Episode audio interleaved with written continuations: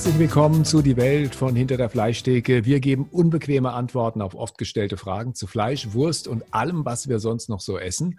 Mein Name ist Klaus Reichert. Neben mir sitzt der Haxen Reichert, mein Bruder Thomas Reichert. Heute geht es um die Frage, haben Tiere eine Seele? Du hast diese Frage schon einmal beantwortet in der FAZ und es kamen damals etwa 400 Mails. 200 haben deiner Antwort zugestimmt, 200 waren Hassmails. Einige, vorwiegend Frauen, haben dir aufgrund deiner Antwort den Tod gewünscht. Ich habe das jetzt mal neutral ausgedrückt. Da ging es in den Mails deftiger zu. Warum waren da die Leute so sauer auf deine Antwort? Ich glaube, wir haben unsere Sicht auf die Tierwelt ganz, ganz stark verändert. Und diese Frage, ob Tiere eine Seele haben oder nicht, die kann ich nicht beantworten. Das habe ich seinerzeit in der FAZ auch gesagt. Was halt äh, ein bisschen stark überbetont wurde, war bei der Promotion dieses Artikels die Headline, haben Tiere eine Seele? Und auf diese Frage sind natürlich viele Menschen, besonders wenn sie äh, vom Metzger unterstellt wird, dass das gar nicht so ganz klar ist, natürlich, wie soll man sagen, sehr ambivalent reagierend darauf eingestiegen. Wenn du mich fragst, haben Tiere eine Seele? das ist eine Frage des Glaubens. Und Seele ist letztendlich eine Frage der Definition. Ähm, ich erinnere mich immer noch sehr gerne an die Ausstellung, die ihr mal gemacht habt, die Seelen, wo ihr auf die Suche gegangen seid, nach den Seelen und verschiedenen Organen nachgeschaut hat.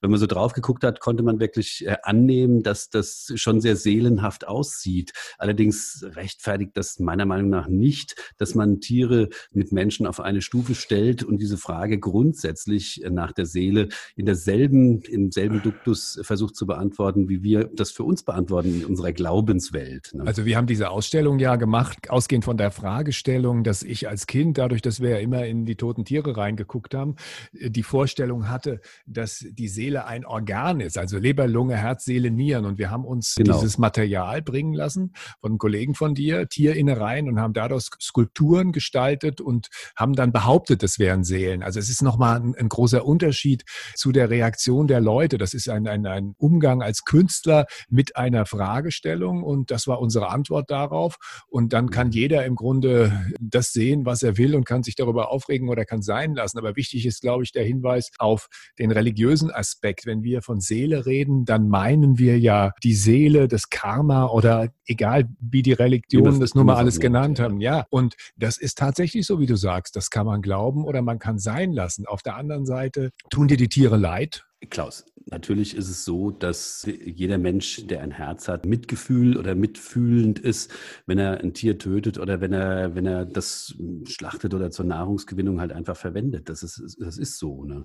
Das spiegelt sich natürlich auch, äh, die Wertschätzung gegenüber Tieren spiegelt sich auch darin in der Kunst beispielsweise wieder. Wenn man mal guckt, ich bin mir ziemlich sicher, dass die frühen Jäger, als sie da die Wände in Höhlen gestaltet haben, das schon auch aus dem Grund gemacht haben, weil das ein hohes Maß an Wertschätzung war und weil man davon ausgegangen ist, dass wenn man seine seine Mitgeschöpfe ist, dass das natürlich auch ein hohes Maß an Respekt verdient. Ob das allerdings so weit gehen muss, wie, wie jetzt vielleicht auch unsere Generation oder eine Generation vorher, die, glaube ich, mit Bernhard und Bianca groß geworden ist, vermutet, dass das bei den Mäusen losgeht und dass das denkende, fühlende Wesen sind, so wie wir Menschen, das wage ich zu bezweifeln. Ich wage weiterhin zu bezweifeln, dass es klug war, ähm, die Diskussion auf diese Ebene zu heben, weil sie hat doch bei vielen, vielen Menschen zu ganz, ganz erheblichen Essstörungen geführt. Nun muss man natürlich auch sagen, dass diese Zustände, wie sie bei Tönnies auftreten und dass da bis zu 30.000 Schweine am Tag geschlachtet werden, wie die Menschen da behandelt werden, das ist natürlich etwas, was nicht zu Recht kritisiert wird, sondern das ist einfach ein Unding, dass man da so mit den Tieren und den Menschen umgeht. Aber Klaus, das war der Wunsch der Gesellschaft, dass es genauso kommt, wie es jetzt da gekommen ist.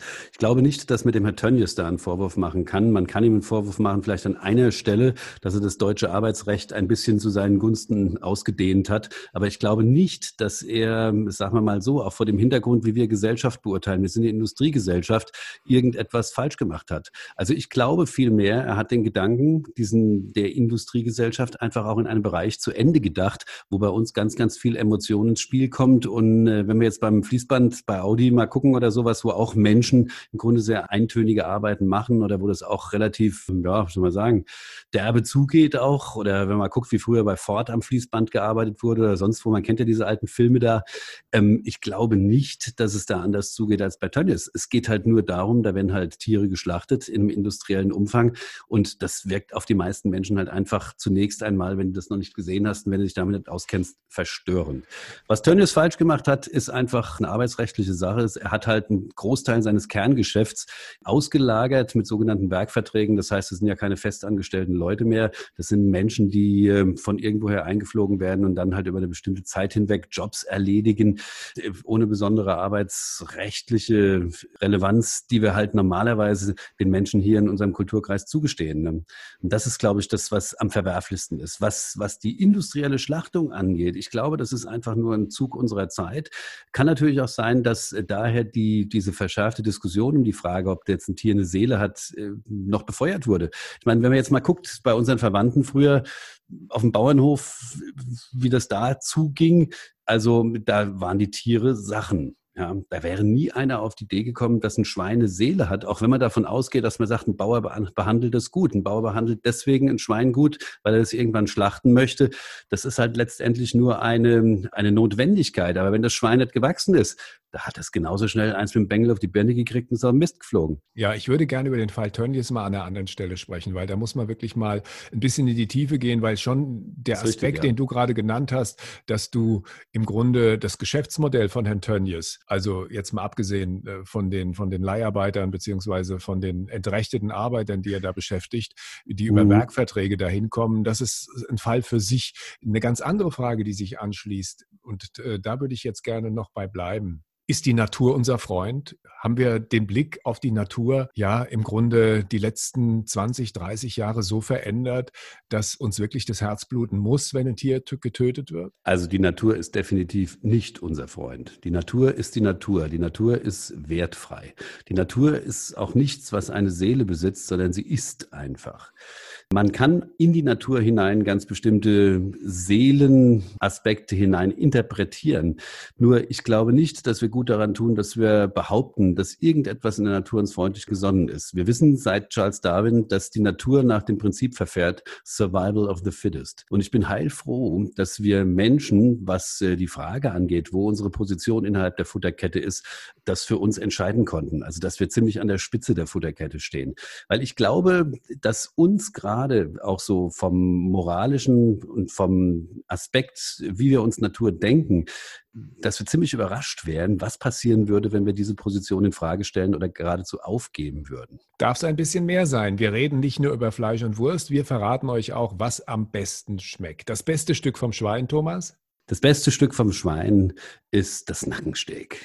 Nackensteak saftig und zart, wenn man es auf den Grill legt und äh, das gute Stück dann äh, auf den Punkt gebraten runterkommt, kann es ein wunderbar saftig schmelziges Aroma haben und äh, ist sicherlich etwas, was uns den ganzen Sommer über ganz, ganz große Freude bereitet. Und dann wursteln wir wie immer am Ende der Sendung noch zwei Songs auf die Welt von hinter der Fleischtheke Playlist. Was hast du ausgesucht?